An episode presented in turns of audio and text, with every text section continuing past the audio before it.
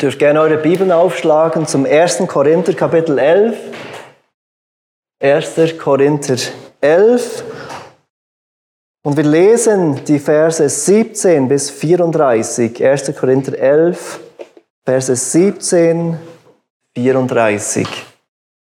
Der Apostel Paulus schreibt an die Gemeinde in Korinth folgende Worte. Das aber kann ich, da ich am Anordnen bin, nicht loben, dass eure Zusammenkünfte nicht besser, sondern schlechter werden. Denn erstens höre ich, dass Spaltungen unter euch sind, wenn, ich der, wenn ihr in der Gemeinde zusammenkommt. Und zum Teil glaube ich es. Denn es müssen ja auch Parteiungen unter euch sein, damit die Bewährten offenbar werden unter euch.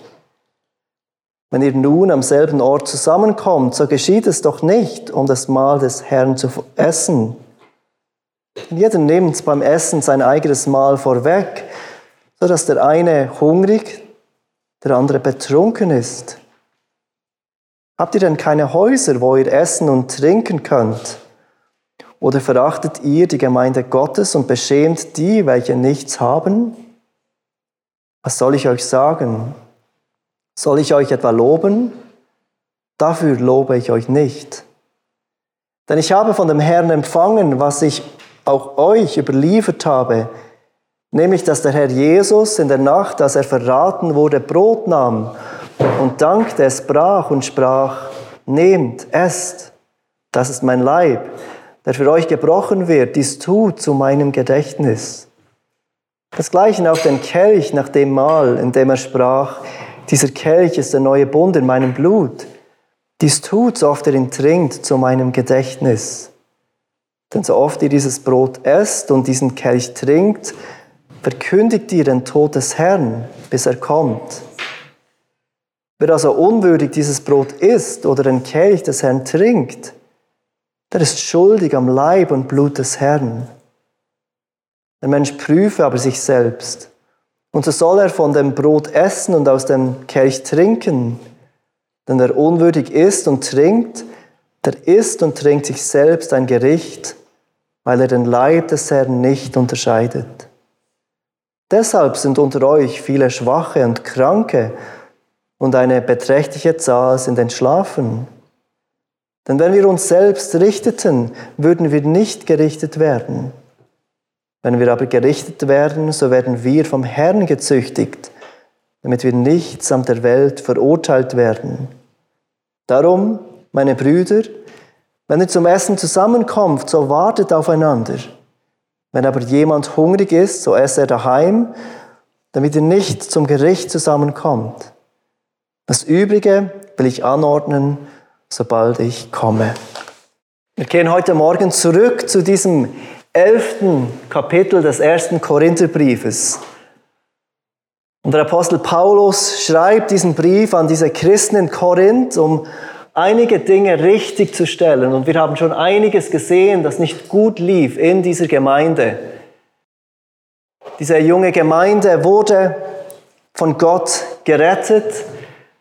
Sie wurde durch Paulus gegründet, sie wurden zusammengefügt aus der Gnade Gottes, aber sie haben ihre Mühe als Gemeinde zusammen zu leben.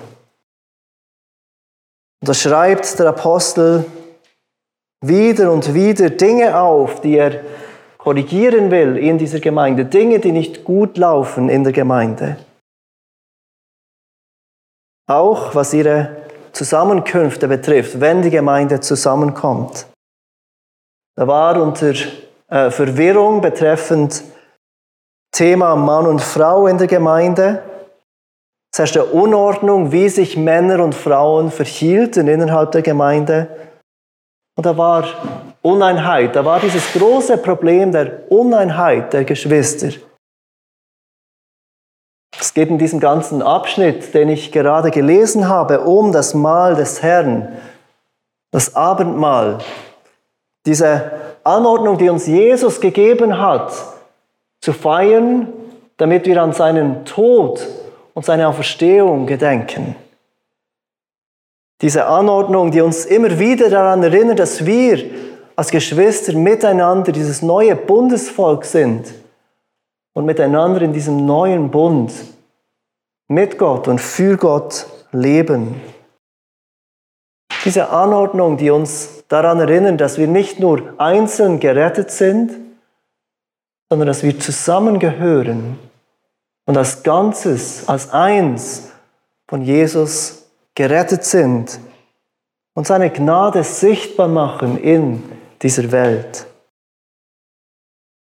In diesem ganzen Abschnitt geht es um das Mahl des Herrn. Und Paulus beschreibt zuerst das Problem, das diese Gemeinde hatte im Hinblick auf diese Zusammenkünfte, wo sie das Mahl des Herrn feierten.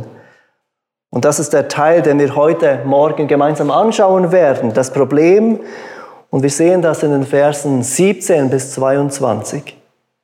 Wir werden nächstes Mal auf den zweiten Punkt zu sprechen kommen, die Bedeutung des Mahls des Herrn, die Paulus hier für uns aufführt. Und wir sehen das in den Versen 23 bis 26. Dann als drittens gibt Paulus eine Warnung, eine Warnung in Bezug auf das Abendmahl. Und wir sehen das in den Versen 27 bis 32. Und ganz zum Schluss gibt er eine Ermahnung, die aus all dem Gesagten herauswächst in den Versen 33 bis 34.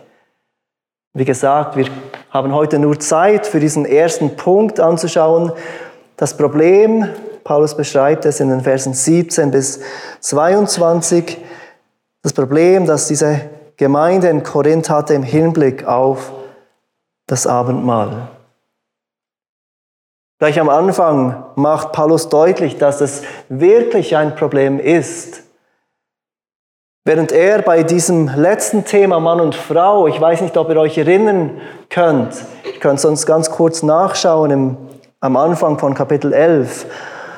Paulus fängt dieses Kapitel an, indem er die Gemeinde lobt, indem er positive Worte findet für diese Gemeinde. Im Gegensatz dazu macht er hier gleich am Anfang deutlich, dass er kein Lob hat für die Korinther, wenn es um diese Zusammenkunft geht. Findet überhaupt nichts Lobenswertes. Seht, wie er Vers 17 anfängt. Das aber kann ich, da ich am Anordnen bin, nicht loben. Im Gegensatz zu dem, was er am Anfang noch loben konnte. Und seht, wie er Vers 22 endet. Was soll ich euch sagen? Soll ich euch etwa loben? Dafür lobe ich euch nicht. Paulus macht deutlich, dass dieses Problem, das er hier anspricht, wirklich ein Problem ist, dieser Gemeinde. Das Problem war dermaßen ernsthaft, dass Paulus darin sogar einen Grund dafür sieht, dass einige der Gemeinden Korinth unter Gottes Züchtigung sind. Einige starben frühzeitig, einige sind schwach und krank wegen genau diesem Problem, das in der Gemeinde herrschte. Dieses Problem, das er hier anspricht, war dermaßen dramatisch, war dermaßen wichtig für Gott, was diese Gemeinde hier nicht tat nicht gut tat, dass er sie züchtigte. Nun, was war das, das Paulus dazu brachte, wie er im Vers 17 sagt, dass eure Zusammenkünfte nicht besser, sondern schlechter werden? Was war dieses Problem, das Paulus hier anspricht in diesen ersten paar Versen in diesem Abschnitt? Als erstes erwähnt er diese Spaltungen, seht im Vers 18. Denn erstens höre ich, dass Spaltungen unter euch sind, wenn ihr in der Gemeinde zusammenkommt. Und zum Teil glaube ich es. Offenbar hat der Apostel Paulus von diesen Spaltungen gehört. War nicht so wie einige der anderen Themen, dass die Gemeinde dies in ihrem Brief an ihn geschrieben hat. Nein, von diesen Spaltungen hat Paulus gehört. Diese Spaltungen waren so sichtbar und so fühlbar, dass andere Menschen darüber sprachen, dass andere zu Paulus kamen und ihm von diesen Spaltungen berichteten. Paulus macht gleich im nächsten Vers deutlich, dass es manchmal notwendig ist, dass es Trennungen gibt. Denn es müssen ja auch Parteiungen unter euch sein, Vers 19. Es ist nötig, sagt er, es braucht sie, es braucht Parteiungen und Spaltungen. Und weshalb? Damit die Bewährten offenbar werden unter euch. Paulus hat also von diesen Spaltungen innerhalb der Gemeinde gehört und er anerkennt, dass es einen Platz gibt für Spaltungen, für Parteiungen, für Trennungen unter Christen. Manchmal braucht es diese Trennungen, wie er sagt, damit die Bewährten offenbar werden unter euch. Leider geschieht es viel zu oft, dass im Namen der Einheit und im Namen der Liebe falsche Lehre und offene Sünde toleriert wird. Einheit ist wichtig, das ist keine Frage, wie wir vermehrt gesehen haben in diesem Brief erwähnt Paulus immer wieder, wie wichtig die Einheit unter Gläubigen ist. Wie richtig es ist, eigene Vorlieben und eigene Freiheiten aufzugeben, um die Einheit der Gemeinde zu wahren. Aber echte Wahrheit, echte Einheit beruht auf Wahrheit. Nicht auf Kompromisse in Bereichen, wo Gottes Wort klar und deutlich ist.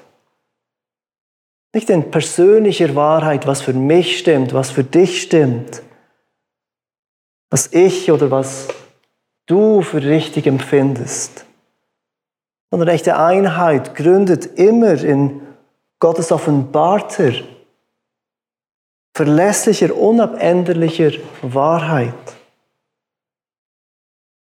Und trotz der Prominenz, die Paulus der Einheit in diesem Brief immer wieder einräumt,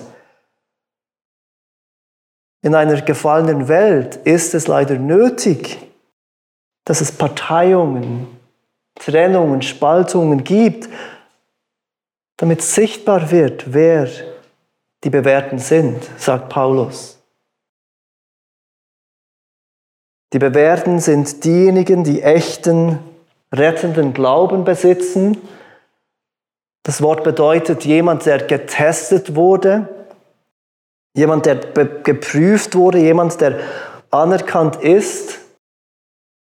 Das Wort wurde gebraucht, um zu beschreiben, wenn man Gold testete, damit man sicherstellen konnte, dass Gold wirklich Gold ist.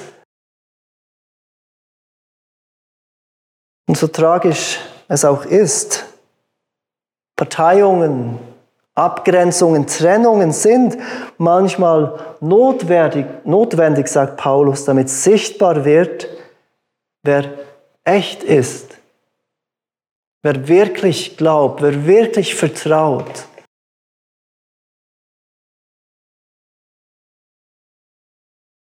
In Matthäus 10 macht Jesus auch genau diesen Punkt, dass Wahrheit trennt. Und ich bitte euch kurz, eure Bibeln zu Matthäus 10 aufzuschlagen. Wir wollen zusammen diese Stelle lesen ab Vers 34.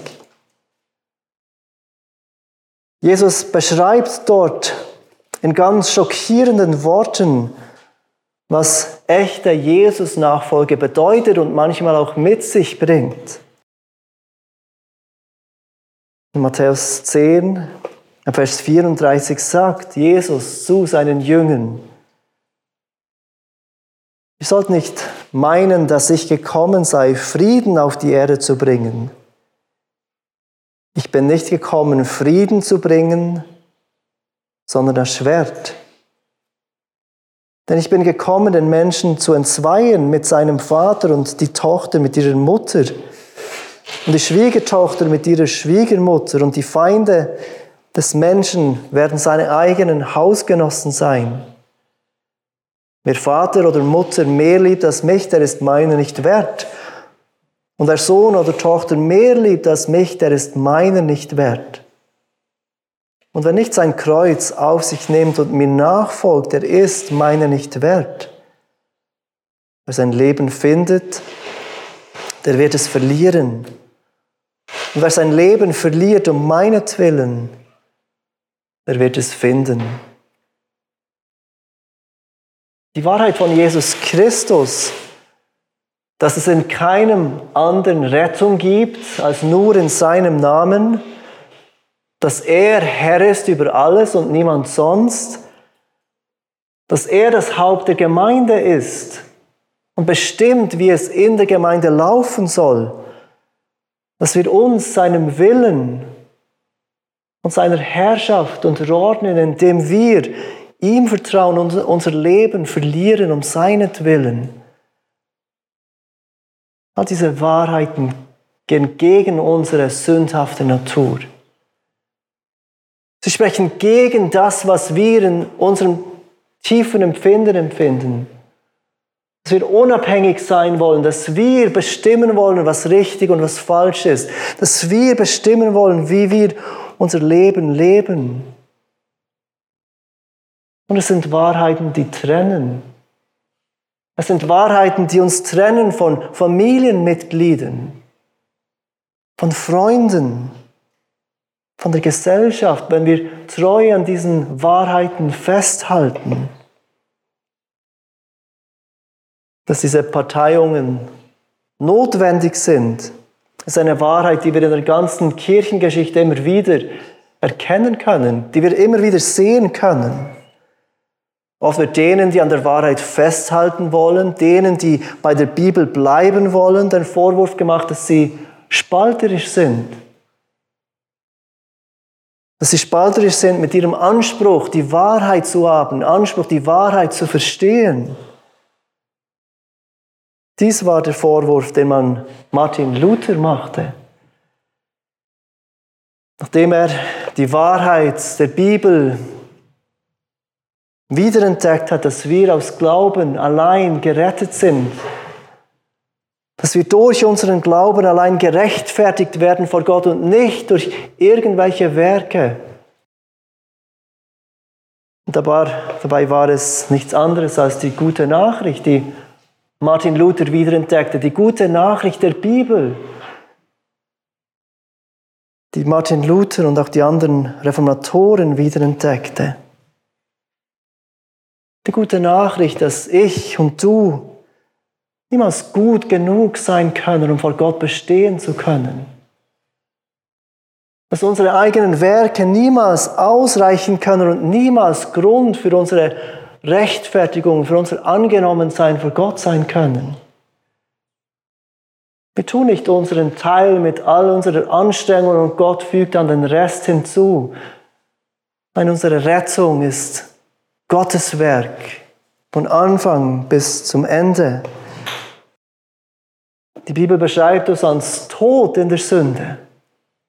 Wir können nichts tun, um uns selbst zu retten, bis Gott in seiner Gnade eingreift und uns neues Leben schenkt, bis Gott unser Verstand für seine Heiligkeit und unsere Sündhaftigkeit und Schuld von, vor ihm erleuchtet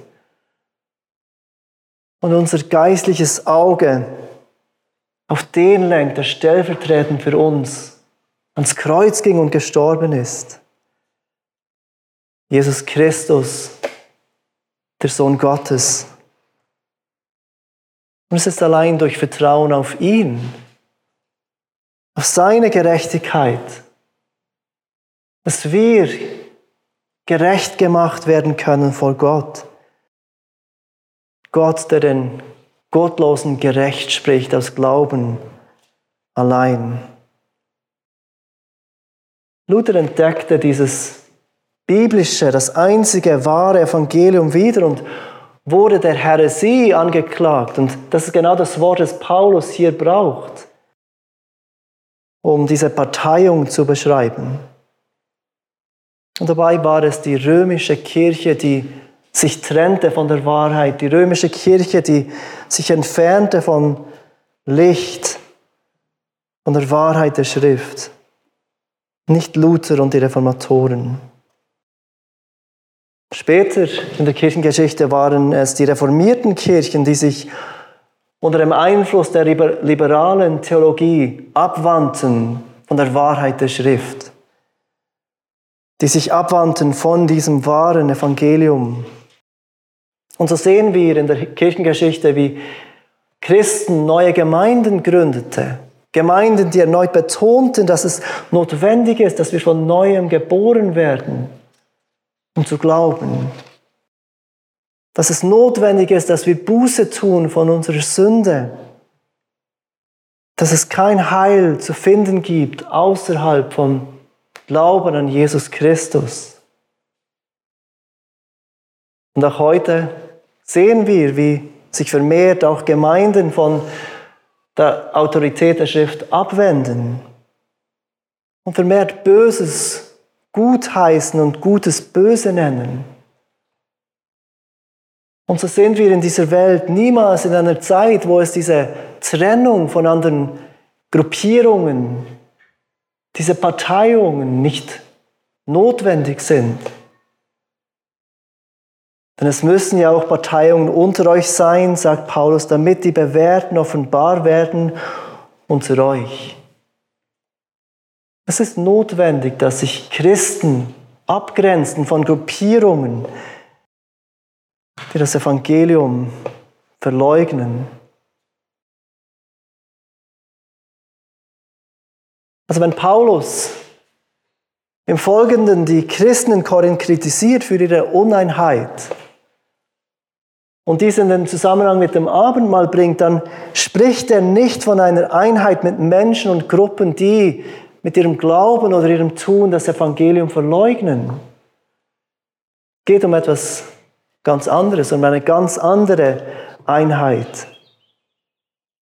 Und Paulus erklärt uns, um was es geht in den Versen 20 und 21, wie diese Spaltungen, die er kritisiert in Korinth, ausgesehen haben.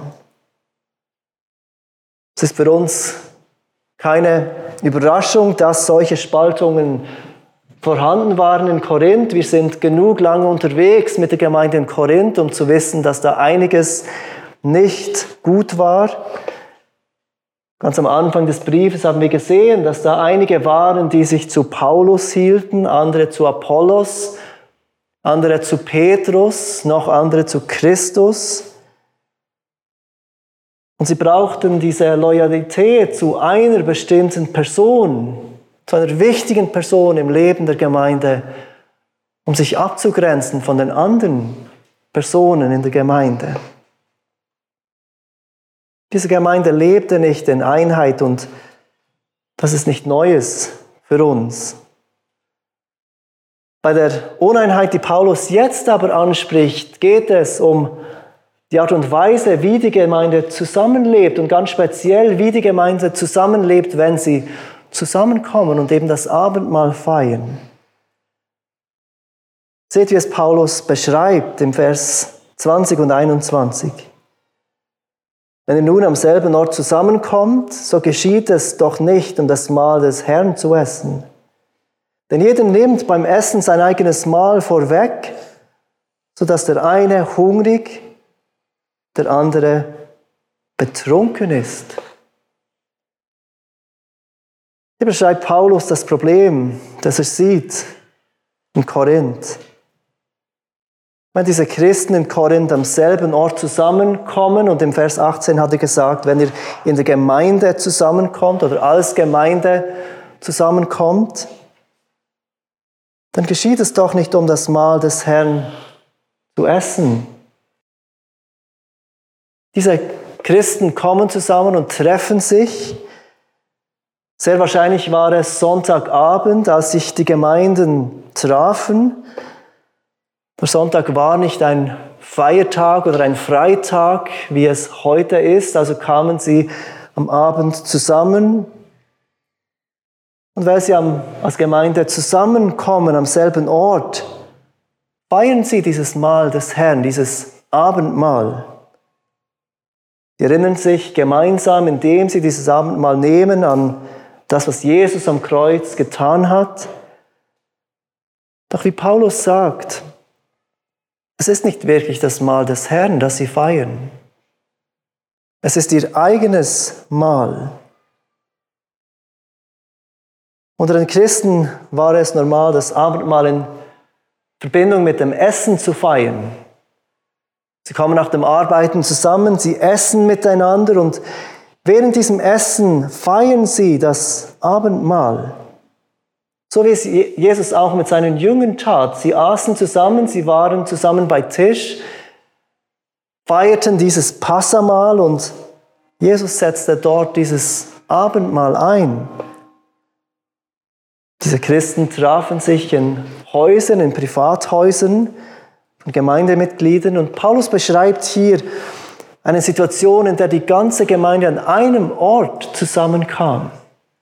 Also stellt euch vor, diese Gemeinde kommt alle zusammen in einem privaten Haus zusammen. Das zeigt uns nun nebenbei, dass das Abendmahl etwas ist für die ganze Gemeinde, für die versammelte Gemeinde.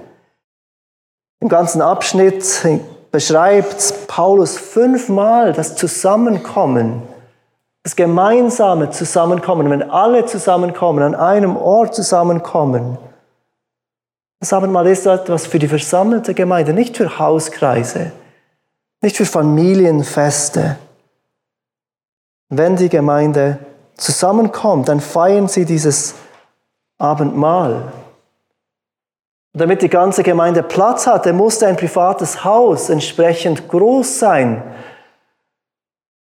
und nun ist es klar, dass nur jemand, der wohlhabend ist, der sich ein solches großes Haus leisten konnte, auch die Gemeinde beherbergen konnte. Nur wohlhabende Mitglieder der Gemeinde konnten sich ein solch großes Haus leisten, damit die ganze Gemeinde bei ihnen zusammenkommen konnte. Von Ausgrabungen wissen wir, wo man solche Häuser ausgrub und fand, dass das Esszimmer auch in einem großen Haus nicht genügend groß war, um, ein, um die ganze Gemeinde beherbergen zu können. Und so mussten die, die keinen Platz haben, in einem Vorhof Platz nehmen. Im Speisesaal konnte man bequem liegen, seitlich liegen, wie es zu dieser Zeit üblich war. Und im Vorhof mussten die restlichen Leute sitzen. Jetzt, was macht jemand, wenn wir uns das vorstellen, jemand Wohlhabendes, der Leute zu sich einlädt? Ein Teil darf in seinem Esszimmer, seinem Speisesaal sein, der andere Teil trifft sich im Vorhof. Wen lädt er zu sich ein in seinen Speisesaal? Er lädt die ins Esszimmer ein, die seine Freunde sind, und das sind die, die auch wohlhabend sind. Es war üblich, dass bei solchen Zusammenkünften jeder das Essen selber mitbrachte. Man sprach von einem Korb, von einer Korbmahlzeit. Man tat das Essen, das man mitnahm, in einen Korb und brachte es damit mit. Und auch so würde sich dieser Klassenunterschied in der Gemeinde zeigen.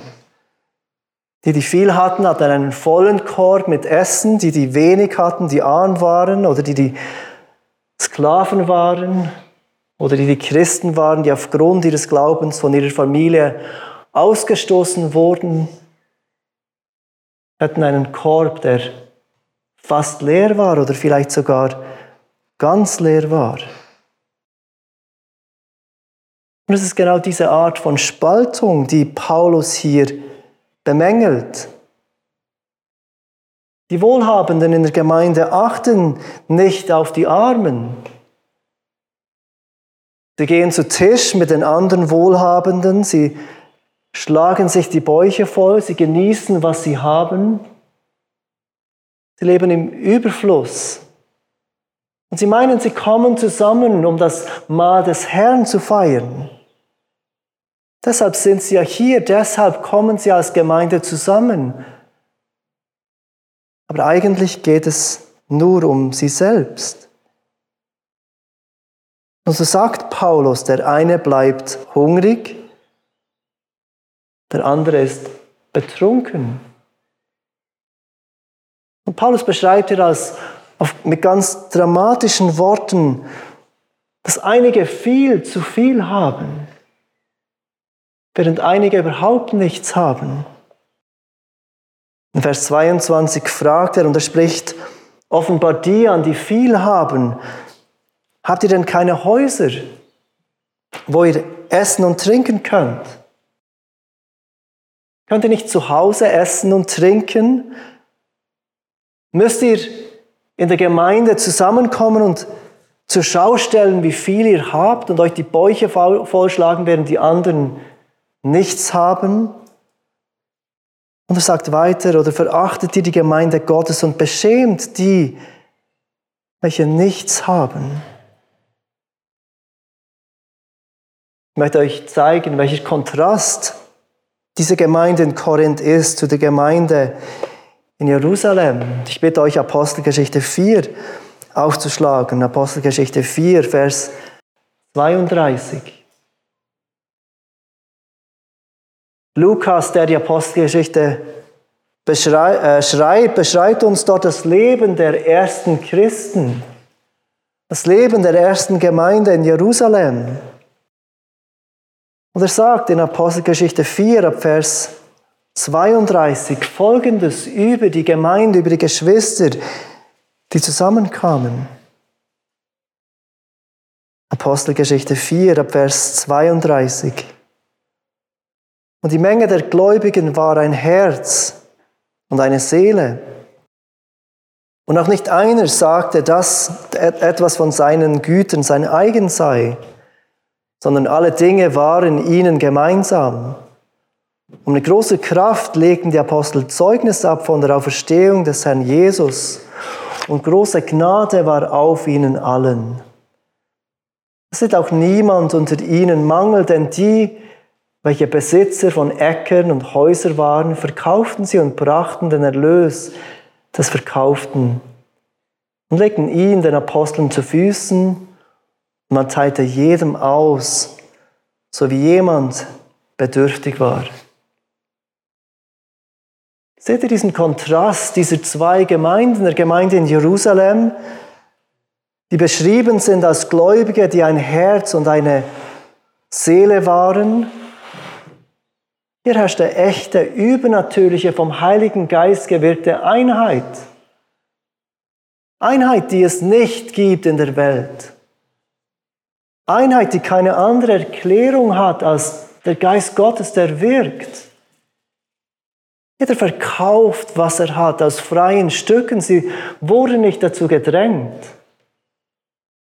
Es gab kein Gesetz, dass man keinen Besitz haben darf.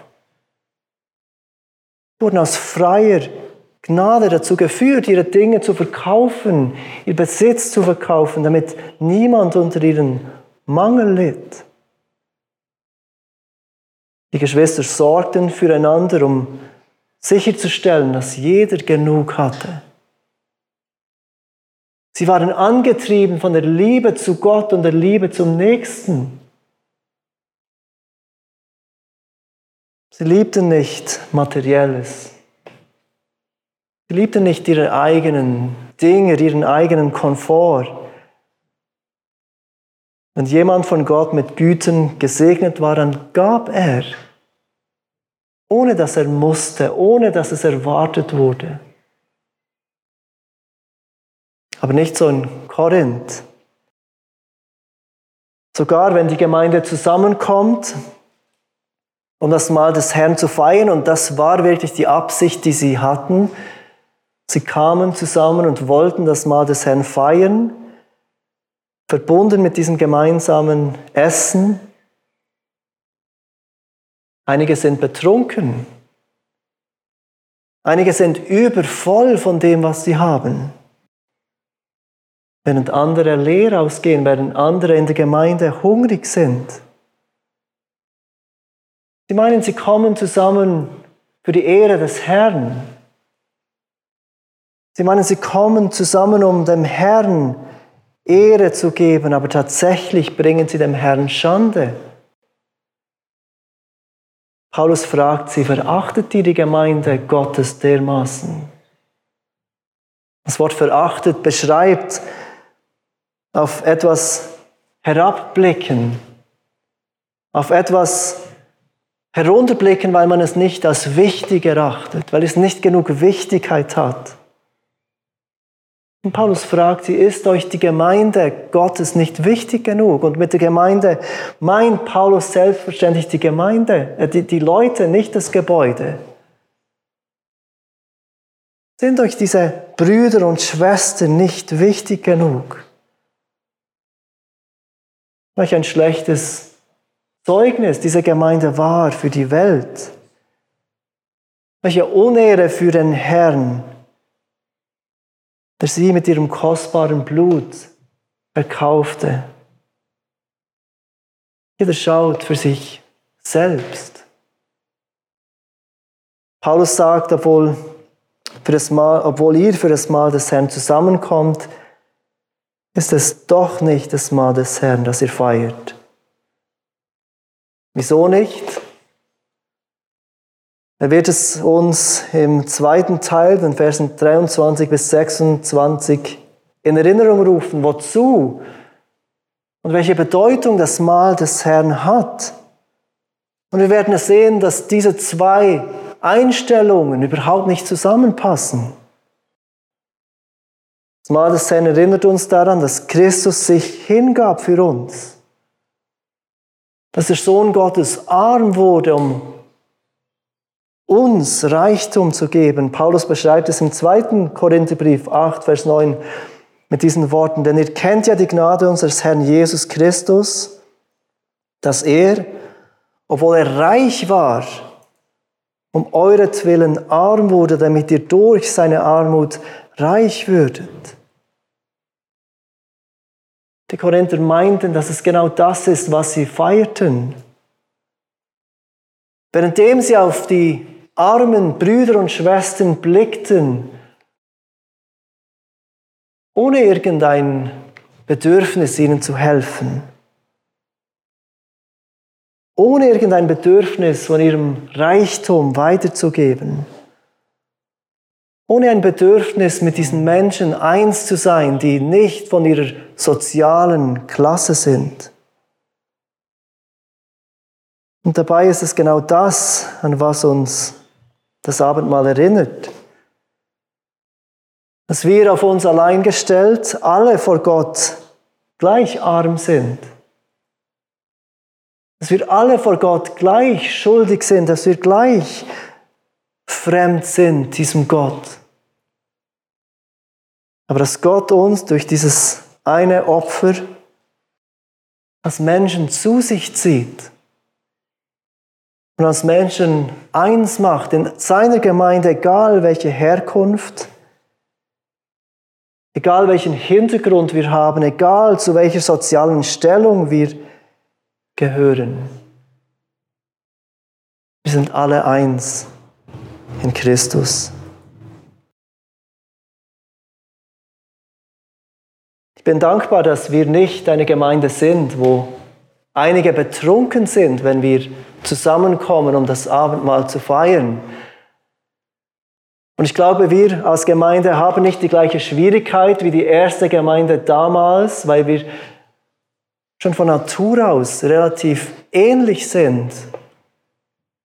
Weil wir ähnliche soziale Staaten haben, weil wir ähnliche Ausbildungsgrade haben, weil wir ähnliche Vermögenswerte haben.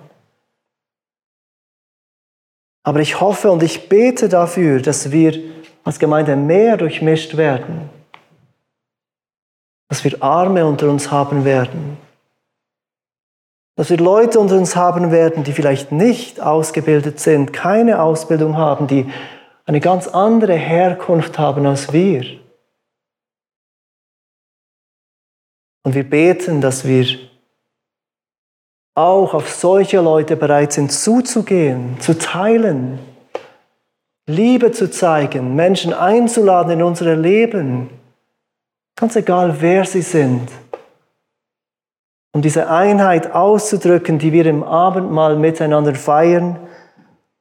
Und wir werden nächstes Mal diese Bedeutung, die Paulus jetzt für uns erklärt, anschauen. Lass uns beten miteinander.